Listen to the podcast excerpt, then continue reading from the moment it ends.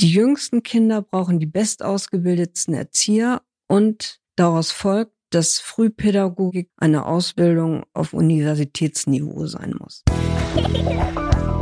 Oh Mama. Räumt ihr bitte mal euren Scheiß hier weg. Mami, chill mal deine Base. Herzlich willkommen und schön, dass ihr wieder dabei seid bei einer neuen Folge von Elterngespräch, dem Podcast-Talk von Eltern für Eltern. Ich bin Julia Schmidt-Jorzig, habe selbst drei Kinder und jeden Tag neue Fragen rund ums Familienleben. Heute an Dr. Inga Bodenburg.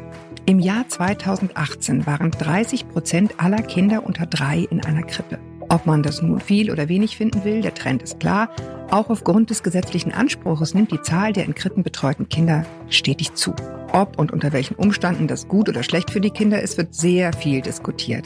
Aber wie ich finde, viel zu oft schwarz-weiß, viel zu ideologisch und viel zu kategorisch. Ich habe mir deshalb jemanden eingeladen, Dr. Inga Bodenburg, Sie ist diplomierte Sozialpädagogin und Diplompsychologin. Seit vielen, vielen Jahren hat sie als Dozentin für Erzieherinnen mit dem Schwerpunkt Frühpädagogik absolut das Ohr an den drängenden Themen gehabt, die damit zusammenhängen. Sie ist also niemand, die im Elfenbeinturm forscht, sondern hat neben ihrer Forschung und ihren Veröffentlichungen zum Thema ganz, ganz viel Kontakt mit dem echten Leben in Betreuungseinrichtungen. In unserem Vorgespräch hat sie mir gesagt, zu Beginn meines Berufslebens habe ich mit Rockern gearbeitet, schweren Jungs, die einiges auf dem Kerbholz hatten.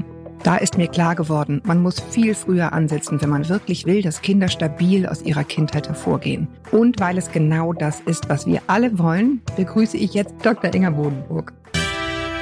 Hallo, herzlich Hallo, willkommen. Guten Tag. Danke fürs Herkommen. In unserem Vorgespräch haben Sie gleich gesagt, also als allererstes müssen wir mal darüber sprechen, ich mag das Wort Krippe nicht. Warum und ja, was schlagen Sie vor? Also ich arbeite eigentlich mit niemandem, der das Wort fröhlich gebraucht. Mhm. Okay, oh, Aber Gott, Sie haben mir das auf. erklärt und darum finde ich es okay. Also das ist eins dieser Worte, die ganz, ganz, ganz viel Fracht mit sich schleppen, die, äh, über die sich niemand klar ist. Einmal ist es ein christliches Symbol. Und in einer multikulturellen Gesellschaft ist ein christliches Symbol für viele nicht mehr verständlich.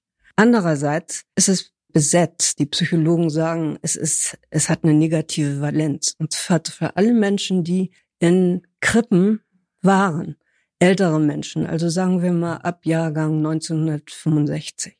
Die verbinden mit dem Begriff Gitterbettenreihen, Topfbänke, weiße Kittel und Kinderkrankenschwestern und vor allen Dingen das entsetzliche Gefühl, Mama ist plötzlich weg und kommt niemals wieder.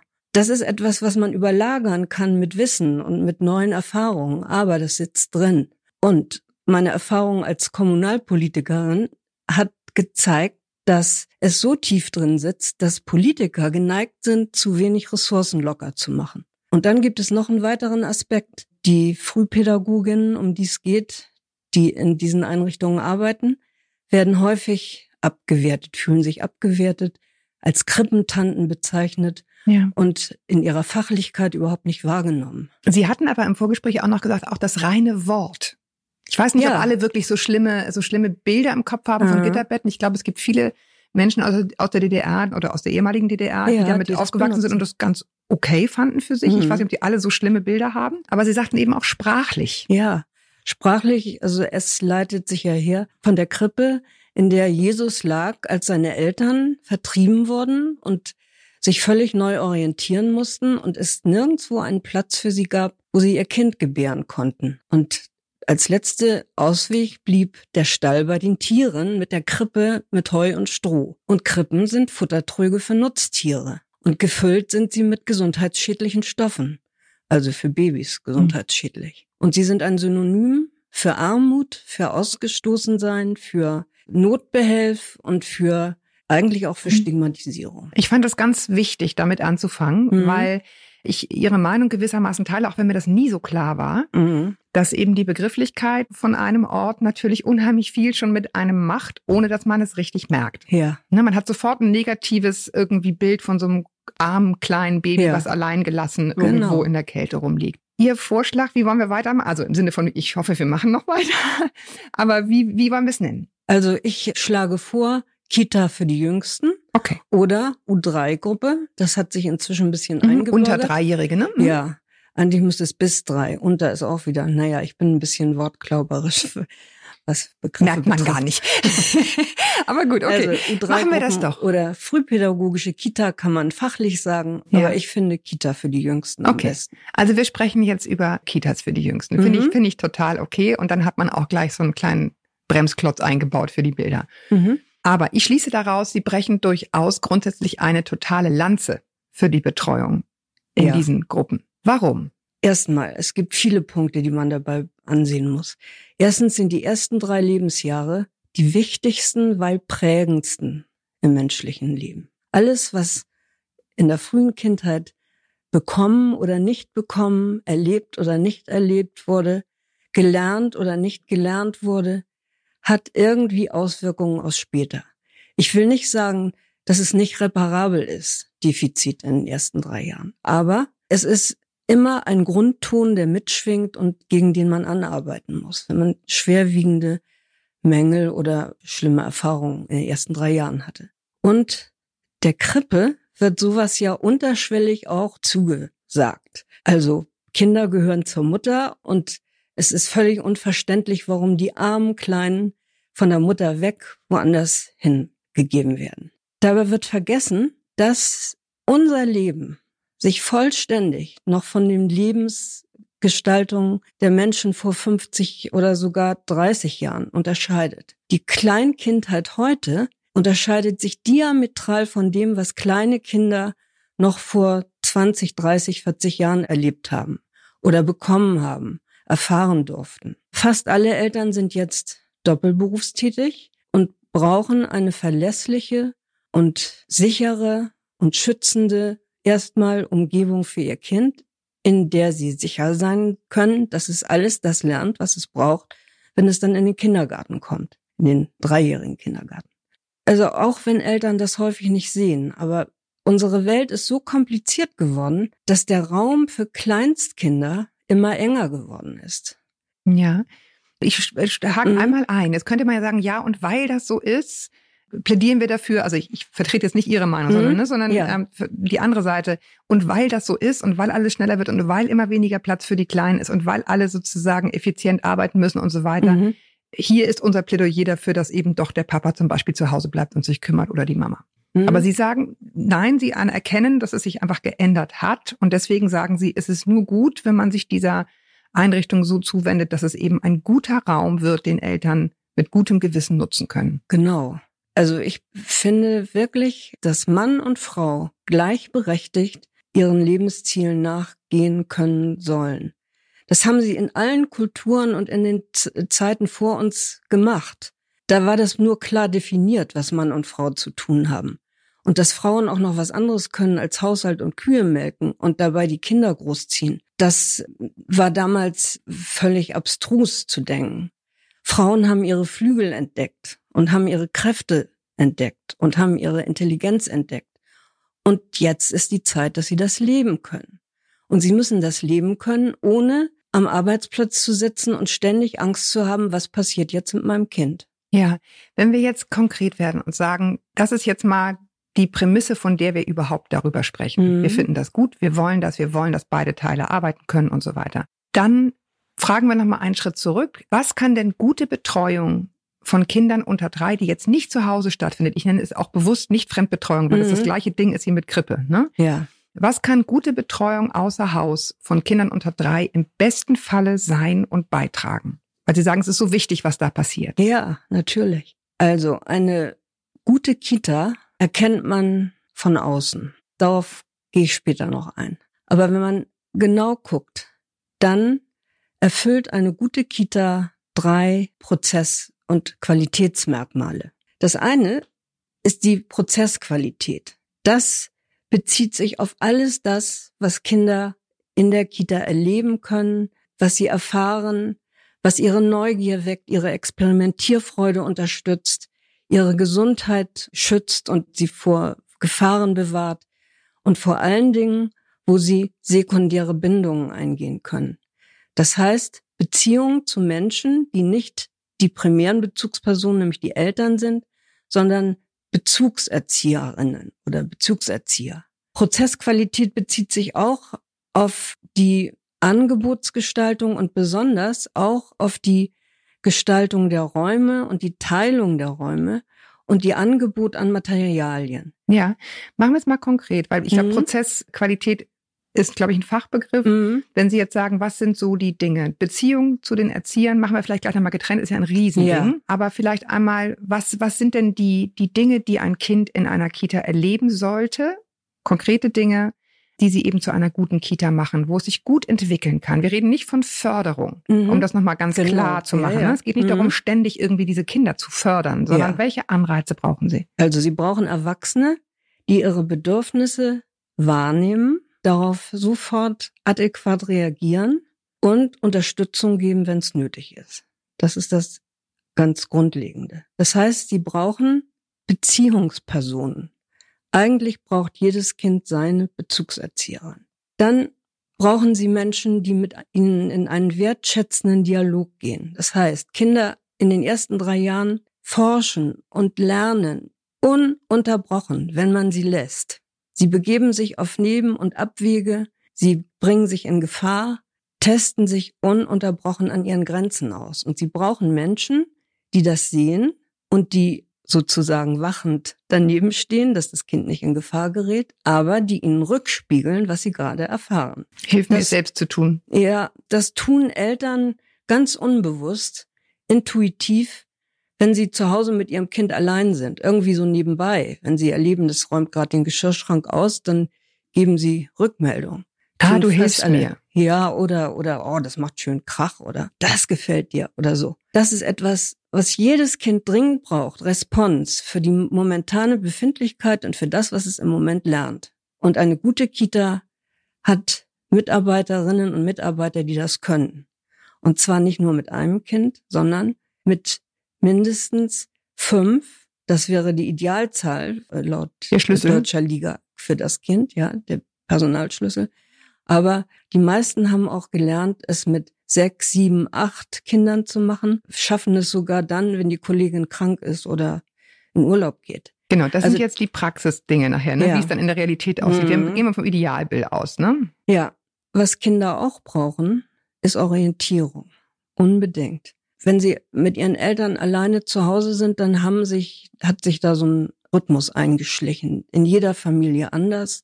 Und das ist, gilt auch für die Kita.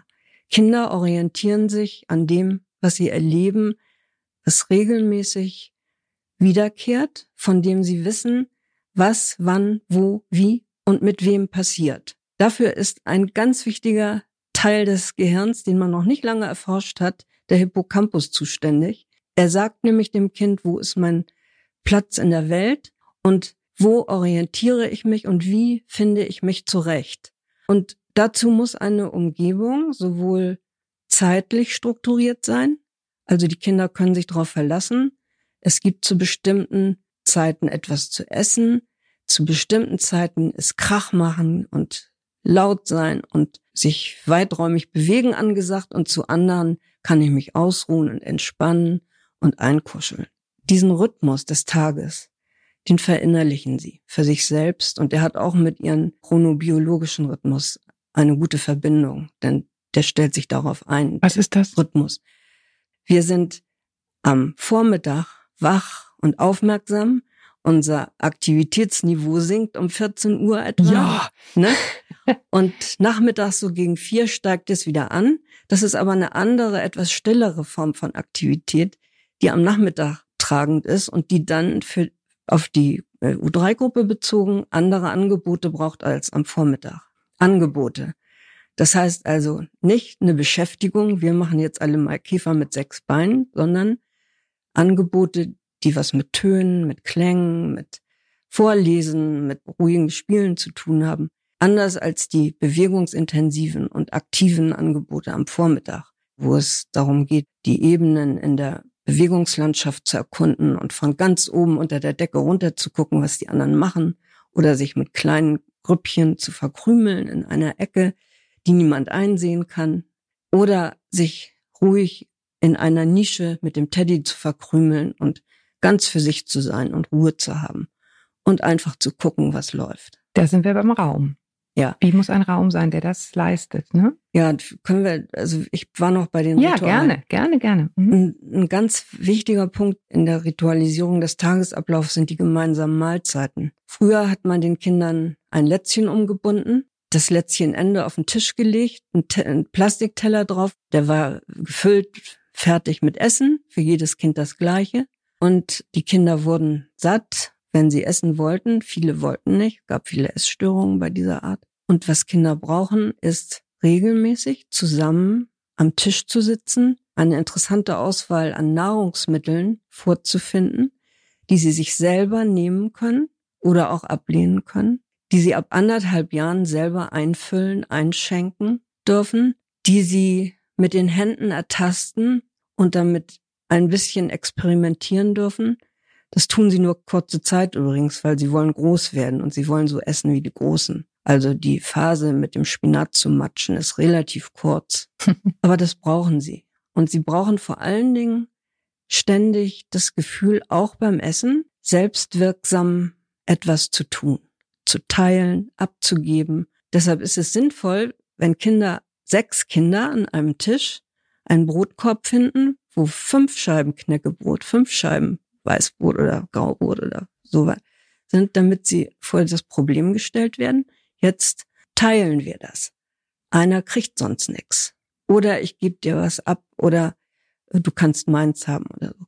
Das bedeutet, Mahlzeiten sind ein riesiges soziokulturelles Lernfeld. Also die Kinder lernen nicht nur aufeinander Rücksicht zu nehmen oder einander zuzusehen oder sich zu vergleichen oder einander zu helfen, sondern sie lernen, woraus sind Nahrungsmittel, wie fühlen die sich an, wie riechen die, wie schmecken die, was ist wichtig daran, dass ich eine Brotkruste mal auf dem Tisch zerdrücke und mal runterwerfe und drauf trete, was ist der Unterschied? Das klingt ganz schrecklich, aber Nö, das sind überhaupt nicht. Gut. Das klingt total sinnvoll. Es ist Also, halt Arbeit, aber es Ja, klingt viele, total sinnvoll. viele ja. Eltern sind empört, wenn sie das sehen in der Eingewöhnungsphase, dass solche Dinge, ich will nicht sagen gewollt sind, aber akzeptiert gestoppt werden, ja. ja, und, und begleitet werden vor allen Dingen, verbal begleitet. Also das ist eine schöne matschige Brotrinde. So. Mhm. Und hebst du die bitte auf, damit Timmy nicht gleich drauf ausrutscht. Ja, vor allen Dingen, also Sie haben jetzt so ganz viele Dinge gesagt, die man über das Essen lernt, aber man Mhm. lernt eben auch, ich darf Nein sagen, Ja, ich darf zufassen, natürlich, ich darf klar. mal einfach keinen Hunger haben. Ja. Fand ich, scheint mir auch sehr, sehr Und wichtig. ich kriege auch Nachtisch, wenn ich das Hauptgericht nicht gegessen habe. Ich muss nicht alles probieren. Das lernen sie auch. Das äh, ist eine große Diskussionsrunde immer in meinen Erzie äh, Fortbildungsgruppen, weil die sagen, also unsere Kinder müssen erst mal alles probieren, dann können sie sich entscheiden. Und ich sage dann, stell dir vor, du bist eingeladen und du sollst von allem probieren, was da angeboten wird, magst aber einige Dinge nicht. Du wirst bestimmt nicht zum Probieren gezwungen. Und die Kinder probieren. Sie wollen lernen, lernen, lernen, lernen. Sie wollen natürlich alles probieren, aber es gibt Gründe, warum ein Kind bestimmte Quarkspeisen einfach nicht in den Mund nimmt. Das hat Gründe im Kind. Und die, dazu hat es auch ein Recht, ja. Ja. Ein Teil des Rituals war das Essen. Ja. Gibt es noch weitere? Ja, das gibt das Ritual des Schlafengehens. Schlafengehen ist für viele Eltern ein Problem, weil sie haben Kinder, die häufig nicht durchschlafen, die nicht einschlafen wollen, die Terz machen, wenn sie ins Bett gehen sollen. Solche Eltern kommen mit der Erwartung in die Kita, mein Kind wird auch hier Terz machen. Und in aller Regel ist davon nichts zu spüren, weil eine gute Kita hat Schlafmöglichkeiten, die A, dem Kind gehören. Das heißt also keine wegklappbaren Betten oder Matratzen, die in Schränken verschwinden, sondern in der Bewegungslandschaft, auf die komme ich nachher noch, kleine Nischen und Ecken, wo Schlafplätzchen sind oder Schlafkörbe, das sind so flache, große Körbe, ausgepolstert, die die Kinder auch irgendwo anders hinschieben können, wenn sie woanders schlafen wollen. Oder aber Matratzenlager ganz oben unter der Decke für die Großen, die schon so richtig toll klettern und, und Aber jeder seinen festen Platz. jeder seinen festen, mit möglichst mit seiner Bettwäsche, mit seinem Kuscheltier und seiner Spieluhr. Und Kinder unter drei haben erfahrungsgemäß das Bedürfnis, aus dem Spiel einfach einzuschlafen. Das Das habe ich auch immer. Ja. es, äh, manchmal dem- bleiben die Dinge. Ja, ja, ja. Und dem trägt eine gute Kita Rechnung. Ja. Ein Kind, was müde wird, wird nicht zum Wachsein gezwungen bis zum Mittagessen, sondern da kann sich in sein, in seine Höhle verziehen und zehn Minuten schlafen und dann sind sie wieder da. Und in aller Regel schlafen sie dann auch in der Mittagszeit, wo sich alle dann hinlegen. Oder sie gucken an die Decke oder spielen mit den Zähnen oder bekommen ein Ersatzangebot von der Erzieherin im nächsten Raum. Also, das Schlafen ist etwas Lustvolles, es ist etwas Beruhigendes, es gibt auch Meditationsmusik in manchen Kitas oder Massagebällchen oder so. Das ist etwas, was gut tut und die Kinder wissen das. Und das ist der Punkt, an dem sie alles nochmal sacken lassen können, was sie bis jetzt schon erlebt haben und wo sie es sortieren können und wo sie in bearbeiten. Ruhe, ja. Also die, die Art und Weise, mit der Sie jetzt erzählen, worauf es wirklich ankommt, macht schon ganz klar, es geht nicht darum, den ganzen Tag die Kinder zu befeuern mit irgendwelchen Kursen Nein, oder also so aufoktroyierten Dingen, sondern Mhm. dem ganz normalen Leben und dem eigenen Rhythmus. genau. Ja. Jede Tagesablaufstation hat ganz eigene Lernmöglichkeiten für die Kinder und Erfahrungsmöglichkeiten, jede ganz anders. Und das gibt ein Riesenspektrum an Erfahrungen die, und das ist für mich so als Psychologen auch das Wichtigste, die geeignet sind, das kindliche Gehirn zu stimulieren, weil sie alle mit Handlung und Bewegung verbunden sind. Keines dieser Angebote oder dieser Lernerfahrungen wird still dasitzend rezipiert, so wie wir das in der Schule kennen, sondern die Kinder erarbeiten sich alles aktiv und haben den Raum dafür, den Freiraum. Jetzt aber Raum, oder? Ja, oder sind Sie, noch Natürlich. bei, sind, Sie, sind Sie noch bei anderen Ritualen? ja, das Ankunft und Ja, Nach oh, Hause wichtig, Ihr Ritual, wichtig. ne? Ja, das, das, das brauchen wir bitte noch. Eine gute Kita zeichnet sich dadurch aus, dass wenn ein Kind ankommt, dann bringt es ja noch sein Zuhause mit. Und die Mutter oder der Vater oder die Oma, die das Kind bringen, bringen ihr Zuhause mit. Das heißt also, die Erzieherin wird konfrontiert mit zwei, drei Welten. Und die meisten, die ich kenne, sind geübt darin, sofort an den Augen zu erkennen, was los war und ein bisschen darauf einzugehen. Viel Zeit haben sie nicht. Aber sie begrüßen liebevoll jedes Kind, begleiten es zu seinem Schränkchen und zu seinem Haken und zu seinem Schuhregal und zu seinem Eigentumsfach. Eine gute Kita hat große Eigentumsfächer, wo die Fotos der Kinder drauf sind. Und da kann man alles sammeln, was einem wichtig und wertvoll ist. Was man gefunden hat oder mitgebracht. Was man möchte, dass das mitkommt in die Kita, als aus der ersten Lebenswelt. Und der Abschied? Ja, der Abschied ist loslassen. Sowohl die Kinder müssen loslassen, denn der Tag war spannend und aufregend und interessant. Und sie haben ihre geliebte Erzieherin, der die sie jetzt auch loslassen müssen. Und das ist nicht so einfach. Wenn es eine gute Kita ist, dann ist das Loslassen der Erzieherin nicht so leicht. Und sie kommen jetzt wieder in ihre vertraute Welt und darauf freuen sie sich. Und das ist ein Übergang, eine Transition, die sehr viel Sorgfalt und sehr viel Überlegungen braucht. Wie machen wir das, wenn wir ressourcenmäßig nicht gut bestückt sind? Mhm. Also die Eltern wollen auch begrüßt werden, wollen auch so das Signal kriegen, wenn du was zu besprechen hast, dann kriegst du Zeit dafür, aber nicht jetzt. Jetzt ist Abschied, aber wir verabreden uns und dann gibt es ein Stündchen Gespräch in einer ruhigen, geschützten Atmosphäre, wo du alles loswerden kannst, was dich bedrückt oder was du sagen möchtest oder was, was dir nicht gefällt hier.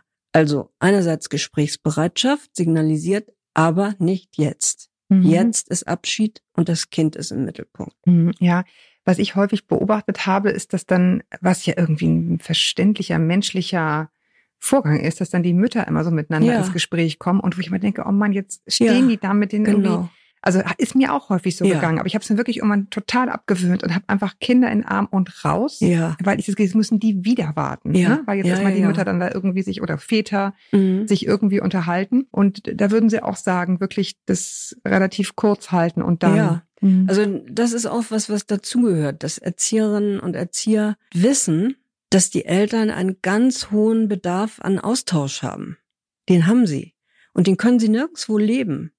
In der Arbeitswelt sowieso nicht und zu Hause ist niemand. Und die Erzieher selber sind häufig die einzigen Ansprechpartner, wo man Sorgen und Mhm. Kümmernisse abladen kann oder die anderen Eltern. Und an der Stelle ist Partnerschaft, Er- Erziehungspartnerschaft ein wichtiger Begriff. Das muss nämlich gefüllt werden. Und dazu gehört zum Beispiel diese Abschiedssituationen, wenn Eltern hetzen oder wenn Eltern sich noch, wer weiß wie lange mit was anderem beschäftigen. Oder wenn Eltern die Erzieher ins Gespräch verwickeln wollen, weil sie Ansprechpartner brauchen. Das muss man versuchen, ähm, immer wieder dahin zu lenken, dass die Aufmerksamkeit auf das Kind geht. Mhm. Und das kann man mit leichten Fragen oder Entdeckungen, die das Kind gemacht hat oder so. Und die Eltern, die dieses Bedürfnis haben, werden dann, wo bleiben die damit? Ne, weil Jetzt man hat sofort, ja. Ja, ja, ja. das merken Erzieher Mhm. in der Regel. Und sie sagen, wollen wir uns mal wieder zusammensetzen? So. Und dann kommt meistens ja oder nee, lass mich bloß in Ruhe. Ne? So Mhm. Kommt auch ganz große Abwehr, obwohl das Bedürfnis riesig ist. Aber es ist irgendwie ein Ding zu viel. Ja, Ja, es ja. geht nicht in der Abschiedssituation. Die Abschiedssituation gehört dem Kind. Ne? Und das ist für viele Erzieher ganz schwer, dann Nein zu sagen, sondern zu Ja. sagen, ich habe vielleicht in einer halben Stunde Zeit für dich. Ja. Oder wollen wir uns mal treffen? Elternstammtisch ist zum Beispiel auch so eine Möglichkeit, was Ja. loszuwerden. Welche Rolle spielen überhaupt die Eltern bei diesem, das Kind in diese Betreuung geben? Ja, also ich sage den Erzieherinnen und Erziehern auf den Fortbildungen immer, wenn ihr in eure Gruppe ein neues Kind aufnehmt, dann nehmt ihr nicht ein Kind auf, sondern zwei oder drei. Dann gucken sie mich ganz entsetzt an und dann sage ich ihnen immer, ihr nehmt das innere Kind der Eltern mit auf. Denn das innere Kind der Eltern wird aktualisiert in dem Moment, wo Eltern ihr Kind abgeben müssen. Darf ich einmal ganz kurz sagen, ich habe zu dem Thema schon viel gemacht und trotzdem Mhm. sage ich es nochmal für die, die das- denen das nicht sagt. Das innere Kind ist der Anteil in uns, der sozusagen das, was das Kind in uns erlebt hat, und zwar Ja. als Kind. Genau. Und was man sozusagen mit sich schleppt ins Erwachsenenalter und wo dann die Genau. Knöpfe anspringen, wenn vergleichbare Situationen wiederkommen. Genau. Mhm. Jede Transition in der Kita, also jede Übergangssituation ist so ein Anlass, das innere Kind hervorzulocken. Und dann kommt das innere Kind und sagt, ich will auch versorgt werden. Oder ich will hier gar nicht sein. Also Abwehr.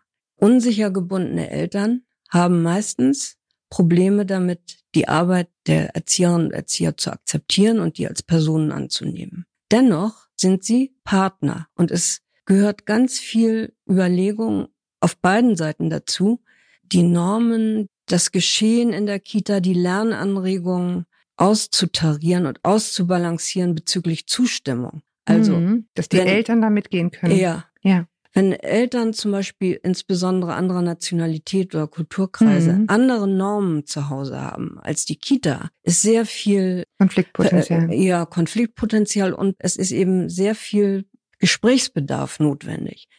Und das ist manchmal eine ganz lange Zeit, bis man sich getroffen hat. Was kann ich zulassen? Wo kann ich Abstriche machen? Wird von beiden Seiten erwartet. Das heißt auch, die Erzieherinnen und Erzieher müssen das, was sie, was sie an Erwartungen der Eltern spüren, ernst nehmen erstmal und ein Stück versuchen, mit in den Alltag einzubeziehen. Und das ist manchmal eine Quadratur des Kreises. Ich glaube, also vom, ich habe mehr mal den Eindruck, wir müssen jetzt doch schon einmal die Realität mit in den Blick nehmen. Mhm. Weil natürlich diese, mir fällt kein anderes Wort ein, aber diese absolut erstrebenswerten basisdemokratischen Prozesse, Mhm. also wo ich miteinander im Gespräch bin, wo ich als Erzieherin viel Zeit habe, auf die Bedürfnisse eines Kindes Mhm. einzugehen, setzen natürlich voraus, dass die Rahmenbedingungen so sind, dass Genau. das geht. Das ist es. Und ich weiß nicht, Sie sind wahrscheinlich noch viel mehr drin als ich. Mein Eindruck ist, dass das häufig nicht der Fall ist. Ganz genau. Und das da wird's dann ja. völlig unideologisch, aber da wird's dann gefährlich sozusagen. Oder Ja. da, da zumindest ist Anspruch, den Sie so, finde ich, fantastisch formulieren, wo ich sage, genau das will ich alles. Mhm. Und die Realität, die, die krachen da eben häufig Ja. aufeinander. Das ist tatsächlich die Aufgabe, an der wir jetzt stecken. Es gibt ein Netzwerk von Weiterbildnern, wo ständig diese Fragen diskutiert werden. Was machen wir damit? Geben wir nicht mehr vor in der Fortbildung, wie es sein sollte für die Kinder, sondern bringen wir ihnen bei, wie man mit knappen Ressourcen umgeht. Das wollen wir aber nicht. Dann entlasten wir die Politiker, deren stützen das Aufgabe System, ja. ist. Genau. Also ich kann den Erzieherinnen immer nur sagen, versucht möglichst viele Aktionen zu machen, Eltern und Kinder gemeinsam, wo Eltern die Chance haben zu beobachten, was passiert bei uns in der Kita, wie gehen wir mit Dingen um, warum machen wir das, das können wir ja auch unterwegs sozusagen erklären. Und dann habt ihr die Chance, eure eigenen Wertschätzung oder, oder Abneigung Kundzutun, zu, ja. äh, zu tun, genau. Also es geht auch hier häufig durch Handeln, Gemeinsamkeiten schaffen. Trotzdem entlastet das die Politiker nicht davon, dafür zu sorgen, dass die kleinsten Kinder die bestausgebildetsten Pädagogen bekommen. Das ist eine Forderung, die Ilse Wehrmann, mit der ich lange zusammengearbeitet habe, gestellt hat. Die jüngsten Kinder brauchen die bestausgebildetsten Erzieher und daraus folgt, dass Frühpädagogik eine Ausbildung auf Universitätsniveau sein muss. Das bringt natürlich gleich alle Leute wieder auf den Plan, die tolle Erfahrungen gemacht haben mit Erziehungskräften, die Hauptschulabschluss hatten, die Kinderpflegerinnen sind oder sozialpädagogische Assistenten. Und einfach das Herz am rechten Fleck haben. da würde ich jetzt auch die denken. Die hm. Intensi Intensität haben, ja. Es ist häufig gar nicht so wichtig, so viel Fachwissen drauf zu haben. Es ist wichtig, dass sie, und da pauke ich auch mit denen rum, dass sie was über das kindliche Nervensystem und deren seine Entwicklung lernen. Damit sie begründen können, warum sie die Räume so und so und so aufbauen und nicht anders und warum sie das Material so darbieten und warum sie keine Bastelangebote machen. Das kann man nur verstehen, wenn man weiß, was passiert im kindlichen Gehirn. Ja, aber dennoch, da würde ich echt gerne mal einen Schritt zurück, weil ich Ja. glaube, das ist in der Tat weg, das Widerspruch, ne? Kann, Ja. kann nicht jemand, also erstens mal, glaube ich, jemand mit Hauptschulabschluss kann das lernen. Wunderbar. Mit Sicherheit. Ja. Zweitens, mein Gefühl ist häufig, ich war mal in einem Kindergarten mit meinen Kindern, ne, wo das alles bis aufs Feinste austariert Mhm. war, aber es fehlte sowas von das Herz. ja. Wo ich dachte, dann ist mir sozusagen jemand lieber, der das Herz am rechten Fleck hat, einen großen Busen zum Drücken und Mhm. irgendwie sagt, komm mal her, mein Shitty, Mhm. als jemand, der zu viel weiß. So. Ja, aber Sie sagen stimmt. schon, es ist, Sie sagen schon, ja, haben Sie gerade gesagt? Ja, äh, und zwar deshalb, weil, weil eine lange Ausbildung, wenn sie gut ist, genau diese Personalkompetenz, Personalkompetenz versucht zu entwickeln, die notwendig ist. Also, ein Studium, was rein Kenntnis belastet ist, bringt überhaupt nichts. Also die Weiterbildung und die Ausbildung müssen ganz viel persönlichkeitsfördernde Elemente enthalten. Das heißt, ansetzen an den Erfahrungen der Erziehenden, ihnen Mut machen, auch über Ängste, über Schwächen und Das über eigene innere Kind? ja, das eigene innere Kind anzusehen. Genau. Und dann in der Lage zu sein, kleine Kinder vorurteilsfrau nicht, nicht durch die Brille des eigenen Leids anzugucken und dann abzuschotten, weil man Angst hat, das schafft man alles nicht. Also die Ausbildung soll nicht theorieüberfrachtet sein. Sie muss persönlichkeitsfördernde Elemente äh, Aber sie schließt enthalten. de facto Hauptschüler aus, wenn sie ein Studium ist. Ja, aber Hauptschüler haben ja jetzt wirklich tolle Durchstiegsmöglichkeiten. Ich habe in meinen vielen Jahren an der Erzieherfachschule sehr häufig Schülerinnen und Schüler erlebt, die ich als BV-Schüler kennengelernt habe. Das waren Schüler, die noch den BV? Hauptschulabschluss nachholen mussten, weil sie aus irgendwelchen Gründen keine Lust dazu gehabt hatten vorher, die das da gemacht haben. Dann haben sie sich hochgehangelt zum Realschulabschluss, zum fachbezogenen, haben Englisch und Mathe dazu bekommen und Deutsch, was sie vorher gehasst haben, wo sie plötzlich aber intrinsisch Sinn sahen. motiviert, Ja, genau. Mhm. Sie wollten, waren motiviert, das zu lernen. Dann haben sie die Erzieherausbildung gemacht. Und gerade vorgestern habe ich mit einer gesprochen, die inzwischen Sozialpädagogik studiert hat und eine große Einrichtung leitet. Ja. Okay, Also also, es ist geht. Ich, möglich. genau, ja. Aber natürlich muss man die Durchhaltefähigkeit und die Lust dazu haben. Und was ich leider feststelle, ist, dass in manchen Kitas so eine merkwürdige Atmosphäre von Job herrscht. Also die Stunden werden gezählt, ganz doll. Ich meine, ich bin auch fürs Stundenzählen und für Gerechtigkeit. Aber so der Blick aufs Kind, der verschwimmt, habe ich manchmal das Gefühl. Ja, wobei ich hier eine Lanze brechen möchte, die Sie Mhm. sicherlich auch sofort mitbrechen würden. Das hängt halt auch von den Rahmenbedingungen ab. Ne? Wenn ich das Ja, Gefühl habe, ich muss, ich muss für wenig Geld, werde ich Mhm. die ganze Zeit zu 1500 Prozent gefordert und alle wollen Ja. irgendwie alles von mir, Ja. dann muss ich mich irgendwann als Arbeitnehmer schützen. ja, Und das sind jetzt auch die anderen Dinge. Sie erleben ja die Realitäten vor Ort. Ja. Sie kennen, Sie lernen die Leute kennen. Mhm. Was sind denn so die Dinge, die die Erzieher daran hindern, den Job so machen zu wollen, wie sie ihn machen möchten? So, so machen zu können, wie sie ihn Mhm. machen wollen. Was sind die Sorgen, mit denen die Erzieher zu Ihnen kommen? Ja, sie haben alle gelernt, wie es geht. Das haben sie, sie wissen es. Und dann kommen sie in eine Einrichtung, wo Dinge einfach nicht stattfinden, von denen sie gelernt haben, dass sie stattfinden sollten. Mhm. Also das fängt beim äußeren Erscheinungsbild der Kita an, das fängt an bei der Arbeitszeitverteilung, darauf haben sie keinen Einfluss. Sie haben keinen Einfluss darauf, wenn eine Einrichtung neu gebaut wird, mitzusprechen und Vorschläge zu machen, sondern sie müssen viele Dinge hinnehmen, die sie sich nicht gewünscht haben. Sie Mhm. resignieren. Ein Teil in ihnen resigniert. Viele von ihnen erholen sich von dieser Resignation, indem sie sich ganz stark auf die Kinder einlassen. Und daraus ziehen sie dann auch wieder ihre Kraft. Und gleichzeitig bleibt immer so ein Grundgefühl von, irgendwas ist nicht richtig. Ich müsste eigentlich viel stärker dafür kämpfen, Ja, dass wir hier so und genau. so essen, Ja. so und so schlafen. Ganz genau. Und wenn ich dann in der Weiterbildung auch noch sage, Leute, ihr müsst euch politisch engagieren, ihr müsst wirklich, damit die Gelder dahin fließen, wo sie hin müssen, nämlich in eure Einrichtungen und nicht in irgendwelche äh, Marmorverschalungen auf, auf Rathausbänken oder so, dann habe ich ihnen noch zusätzlich eine verpasst. Also die stoßen einfach vielfach, das ist ja das, was Ja. ich sagen wollte und an dieser Stelle mal klar machen wollte. Mhm. Die lernen, wie es geht, wie es eigentlich sein müsste Ja. und stoßen halt in der Realität auf Schichtwechsel, die Ja. diese Bindung schwierig macht zu den Kindern, Ja. ne, diese sichere Bindung. Genau. Auf äh, Leute, die ständig krank sind, so dass, ein, dass der Betreuungsschlüssel die ganze Zeit irgendwie aus dem Ruder läuft. Mhm. Ne? Rauchende Kollegen, die rausgehen, so dass sie ständig mit Kindern alleine sind. So, diese ganze der, oder der Alt- Konkurrenz. oder ja genau, das, nicht? was man halt ist Job auch immer noch- hat. Ne? Wenn Sie jetzt sagen, Sie haben es im Grunde selber schon angesprochen, Sie, Sie raten den Erziehern, engagiert euch politisch. Mhm. Ist das auch eine Botschaft an die Eltern, die uns hier zuhören? Haltet euch nicht raus, kämpft dafür, dass diese Standards, von denen wir hier reden, nicht nur in dieser einzelnen Kita, die auch Zwängen Mhm. unterliegt, Ja. ähm, sondern auch in der Politik. Ja. Und zwar haben alle Eltern die Chance, ohne besonders großen Kraft- und Zeitaufwand sich direkt einzumischen. Und zwar ist das, wenn sie auf Sitzungen des Gemeindeparlaments gehen, die sind immer öffentlich. Sowohl in den Großstädten als auch auf dem flachen Land. Und dort wird das Geld verteilt. Und dort braucht Mhm. es Leute, die für Kinder und für die Einrichtung argumentieren. Politiker haben in der Regel keine Ahnung von dem, über, über was sie da beschließen. Und insbesondere dann nicht, wenn sie über 60 Jahre alt sind.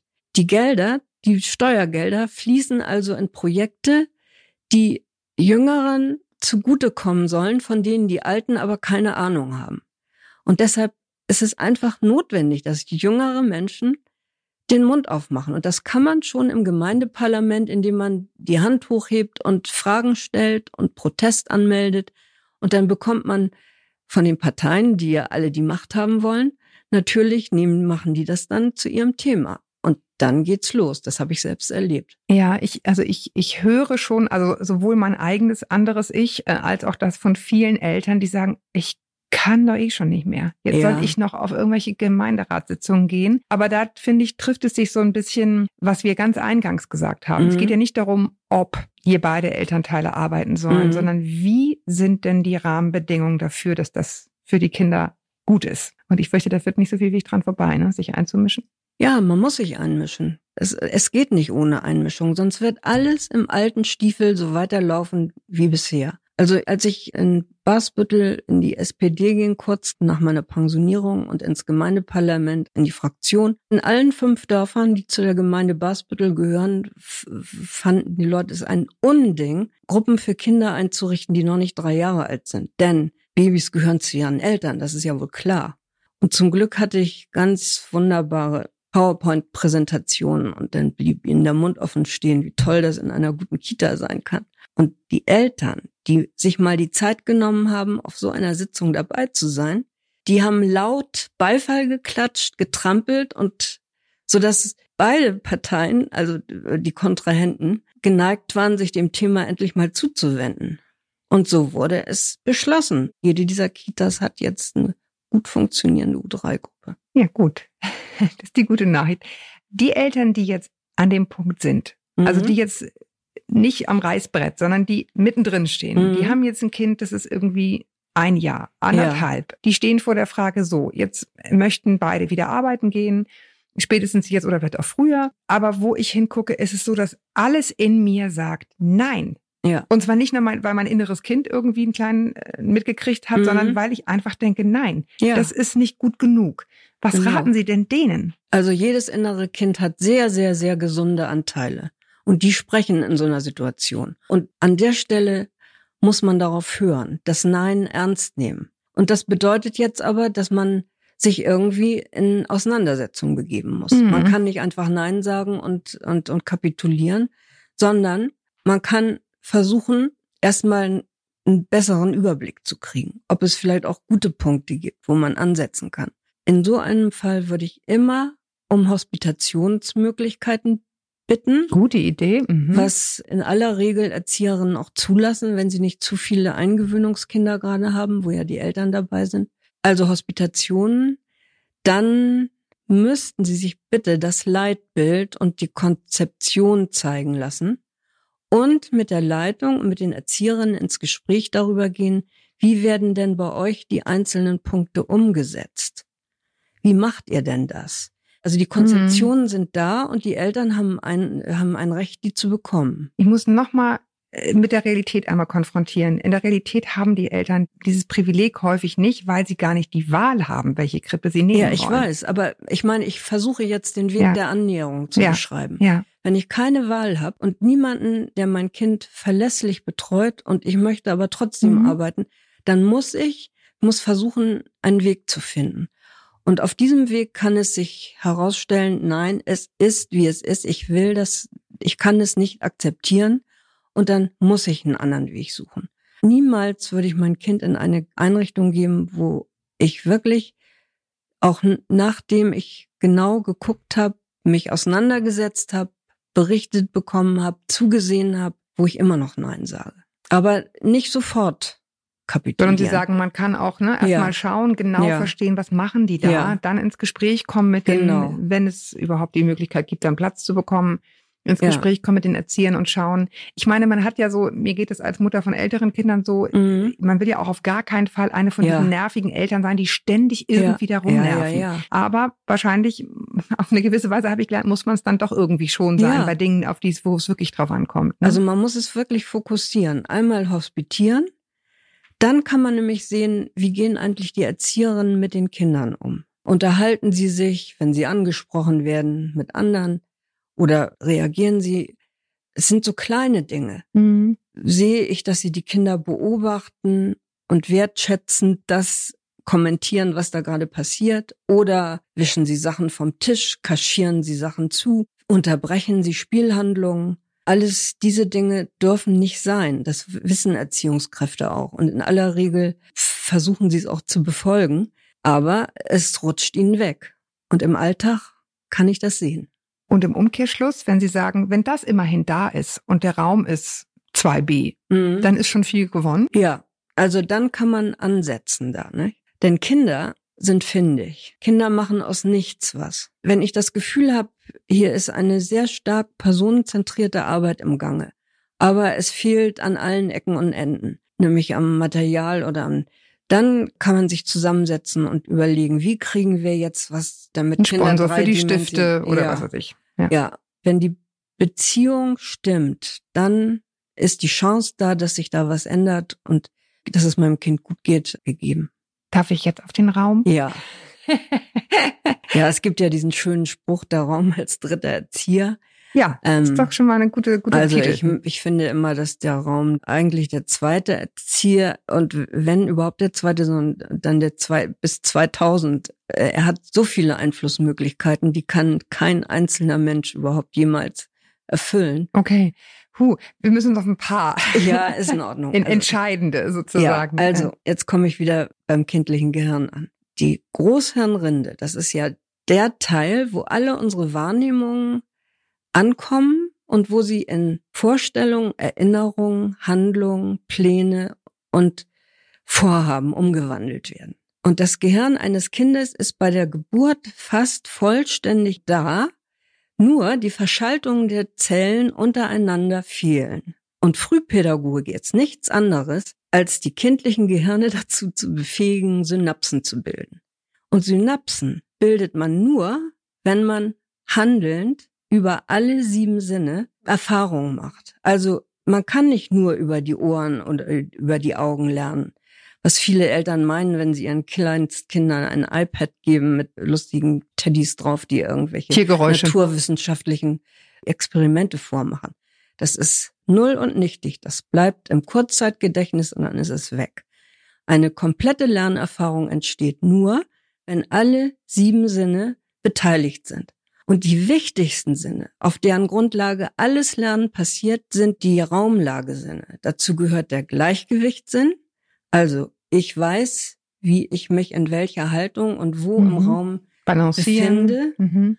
Und der Muskelsinn, das heißt die Tiefensensibilität.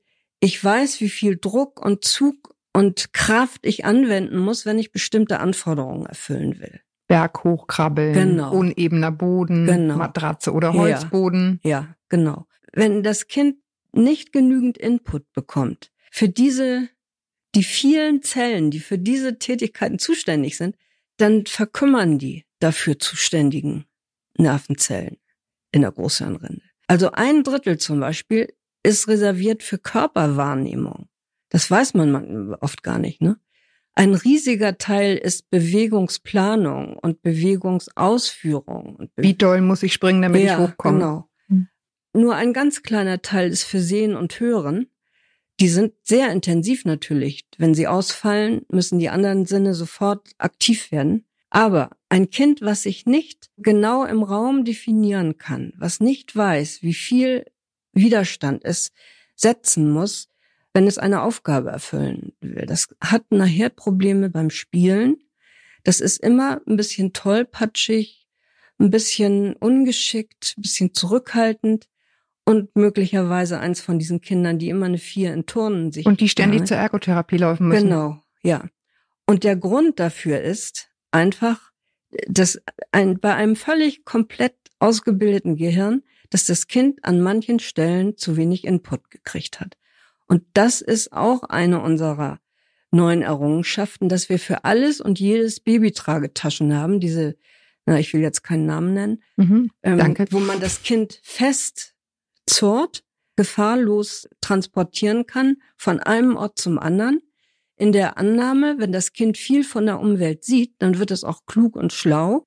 Das ist ein absoluter Irrtum, wenn das, was es sieht, nicht erarbeitet ist, durch Tasten, Fühlen und so weiter, dann lernt das Kind nicht, dann ist es nur eine reine Reizüberflutung. Also die Kinder kommen sozusagen propriozeptiv und vestibulär unterernährt in die Kita. Was ist das erste? Also, Vestibulär, vestibulär ist der weiß ich, genau. Und propriozeptiv, das sind die Muskelsinne, die Okay. auf Druck, Zug und, Genau. und Wie doll Spannung muss ich ziehen, reagieren. damit das genau. Seil und so weiter. Ja, so und jetzt ist etwas, was alle Eltern sehen, wenn ihr Kind krabbeln lernt, dann krabbelt es nicht nur, so wie, wie wir Erwachsenen das gewohnt sind, in der geraden, in der waagerechten, sondern es will mit gleicher Intensität sofort Treppen hoch. Also ein Krabbler, der krabbeln kann, nimmt die nächste Treppe und schafft es in kürzester Zeit ganz hoch zu kommen. Weil das Gehirn hat das Riesenbedürfnis, die Dreidimensionalität des Raumes zu erfassen. Das haben wir schon lange nicht mehr. Das haben wir schon ab Schulkindalter nicht mehr, es sei denn, wir sind Sportler. Die haben das dann behalten, das ihr ganzes Leben. Aber Kinder bis drei haben dieses phänomenale Bedürfnis, die Welt drei, also in ihrer, äh, in ihrer Tiefe, in ihrer Höhe und in ihrer Breite auszutesten. Jedes Mal durch Bewegung. Das muss der Raum liefern, natürlich. Das muss er ja. liefern. Und dazu brauchen wir die Bewegungslandschaften.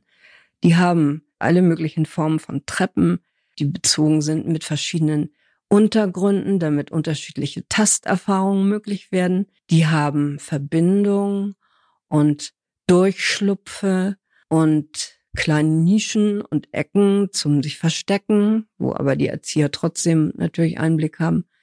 Und sie haben, gehen ganz bis ho hoch oben, so dass man die Welt von oben aus einer anderen Perspektive sehen kann.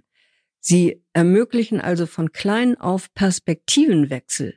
Ich kann ein Kind aus dieser Sicht sehen und ich kann es von unten sehen und von der Seite und immer ist etwas anderes. Das ist interessant. Also es gibt nicht nur ein Merkmal an jedem Ding, sondern viele. Und Perspektivenwechsel lernt man am besten vor dem dritten Geburtstag. Und ich weiß, dass es als Eltern schwierig ist, jede Mauer mitzunehmen und jede Leiter und so. Ja. Und äh, Eltern neigen dazu, Kindern Dinge abzunehmen, die sie selber machen müssen, selber lernen müssen auch. Also die Prämisse in der guten Kita ist, kein Kind wird irgendwo hingehoben oder hingesetzt, wo es nicht selbst hingelangen kann. Das sieht man natürlich auf jedem Spielplatz, dass den Kindern diese Lernerfahrung vorweggenommen wird. Hm. Aber dann verschenke ich wirklich ganz viel Synapsenbildung. Ne? Ja. Denn äh, wenn ich mir den Raum in allen Varianten erschließen kann und trotzdem Transparenz erfahre, das heißt, ich weiß immer, wo meine Bezugserzieherin gerade ist, dann habe ich richtig Weltwissen. Frau Dr. Bodenburg, das ist sozusagen so viel mehr, als ich mir versprochen habe. Aus ganz vielen Gründen, weil ich glaube, dass auch Eltern, die gar nicht äh, daran denken, ihr Kind in eine Krippe zu geben oder Mhm. was haben wir gesagt, Jugend, frühkindliche Kita, Entschuldigung, es ist irgendwie so Ja. drin. Kita Ähm, für die Jüngsten. unheimlich viel darüber gelernt haben in unserem Gespräch dank ihrer Fachkenntnis, was ein Kind eigentlich wirklich braucht, um gut zu lernen. Ich Mhm. fasse es mal in einem ganzen Satz zusammen. An äußeren Reizen, an taktilen Reizen, an emotionalen Reizen, Mhm. nicht an Förderung, Nein. sondern einfach an einer normalen Umgebung, die das Kind nicht behindert, damit Mhm. es werden kann, was es ist. Ja. Ich danke Ihnen ganz, ganz doll, dass Sie uns an Ihrem äh, unglaublich profunden Wissen haben teilhaben lassen und dass Sie sich die Mühe gemacht haben, hier zu uns zu kommen. Ja, gerne. Ich danke euch da draußen fürs Zuhören. Ich hoffe, ihr habt so wahnsinnig viel mitgenommen wie ich aus dem Gespräch. Ich freue mich, wenn ihr mir äh, schreiben wollt, äh, mit Kritik auch gerne, mit Anregungen, auch gerne mal mit Lob an podcast.eltern.de. Ihr könnt diese Folge sehr gerne kommentieren, auch auf unserem Instagram-Account Elternmagazin. Und bis wir uns wieder hören, haltet den Kopf über Wasser. Ahoi aus Hamburg und auf Wiedersehen, Frau Dr. Bodenburg. Auf Wiedersehen. Schöne Grüße auch von mir. und viel Mut und viel Durchhaltekraft. In diesem Sinne, danke Ihnen.